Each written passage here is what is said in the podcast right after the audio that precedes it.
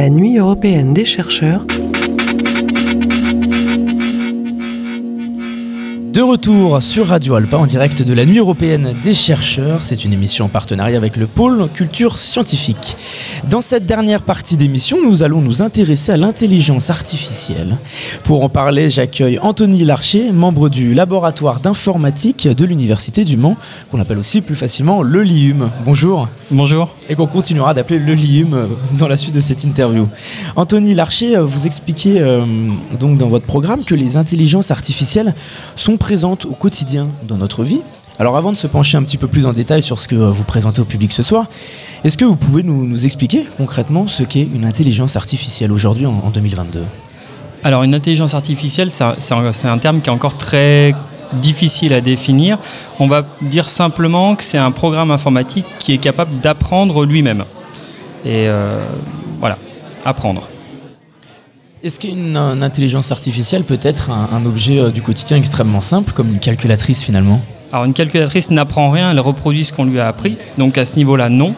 Euh, des intelligences artificielles, par contre, au quotidien, on en voit. Euh, bah, le meilleur exemple, c'est le téléphone portable. Donc il y a des personnes dans la salle qui ont un téléphone. Le téléphone est capable de leur donner des réponses, d'apprendre en fonction de leur comportement, de savoir ce qu'elles font, où elles vont la journée, euh, ce qu'elles achètent, et ainsi de suite, et d'apprendre leur comportement. Le téléphone est donc devenu une intelligence artificielle, contrairement à il y a 15 ans où il n'était qu'un outil de messagerie.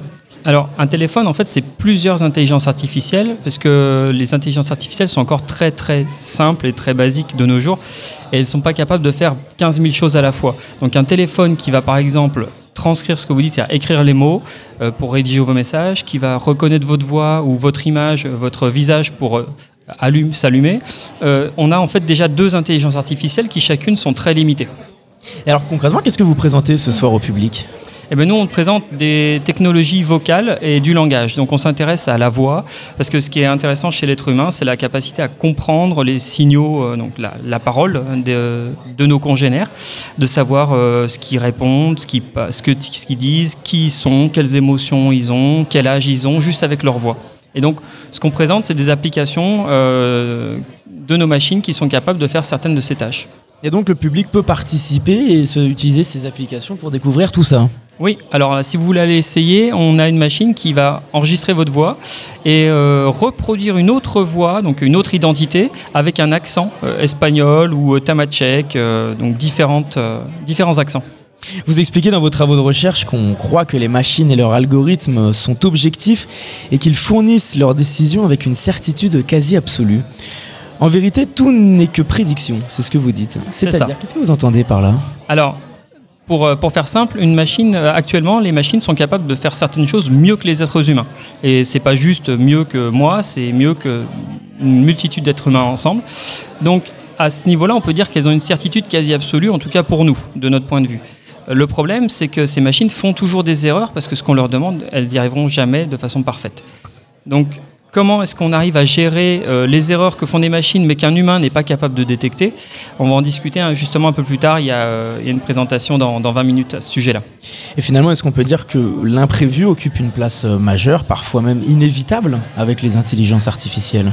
Alors oui, alors à plusieurs niveaux, il y a des, il y a des choses que le grand public ne suspecte pas. par exemple, dans nos algorithmes d'intelligence artificielle, on introduit de l'imprévu, mais volontairement. C'est-à-dire qu'on a des machines dans lesquelles on va mettre un dé au milieu, si je schématise. Hein. on a de l'aléatoire et la machine, à un moment donné, prend des décisions aléatoirement. Et c'est ça qui lui permet de, donner des réponses pertinentes. Est-ce que l'homme peut également perdre le contrôle de ces intelligences artificielles ou simplement se faire dépasser par elles un jour? Euh, oui, oui et non. Euh, ça dépend quelle personne, comment on l'utilise, et c'est notre travail en tant que scientifique aussi, en tant que chercheur. C'est pour ça qu'on est là ce soir pour l'expliquer.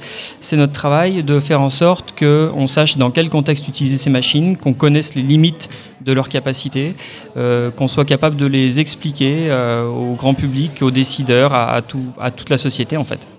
On a souvent des exemples plus connus. Alors, je ne suis pas un expert de, euh, ce domaine, mais euh, un des plus classiques, c'est le champion du monde d'échecs, par exemple, Kasparov, qui perd contre un ordinateur. Parce que là aussi, c'est un exemple qui nous montre qu'on c'était en 97, il y a bientôt 25 ans, on rentre dans un autre monde. Euh, celui où l'intelligence artificielle peut battre des hommes Alors, alors je vais être, c'est encore pire que ça parce qu'en 97, je sais pas, c'est, on parle pas d'intelligence artificielle au sens moderne. Et il y a eu un très grand changement entre 97 et 2017. Euh, 2017, euh, 2016-2017, c'est le, dépassement des joueurs de Go, donc qui est un jeu plus complexe pour la machine. Et là, cette année, euh, l'année dernière, il y a une, entreprise française qui a euh, développé une intelligence artificielle qui gagne au bridge. Et entre ces deux-là, il y a un paradigme énorme un changement de paradigme énorme puisque en 97 c'était du calcul brut. Donc c'était une machine qui calculait 14 milliards de coups d'échecs euh, à chaque fois qu'elle jouait. Et à partir de ces 14 milliards de coups, elle trouvait le meilleur. Maintenant, on est dans une machine qui réfléchit un peu plus. Eh bien, merci beaucoup. Merci beaucoup Anthony Larcher d'avoir répondu à notre invitation. On vous retrouve euh, en direct de la Nuit européenne des chercheurs sur votre stand jusqu'à minuit. Merci beaucoup. La nuit européenne des chercheurs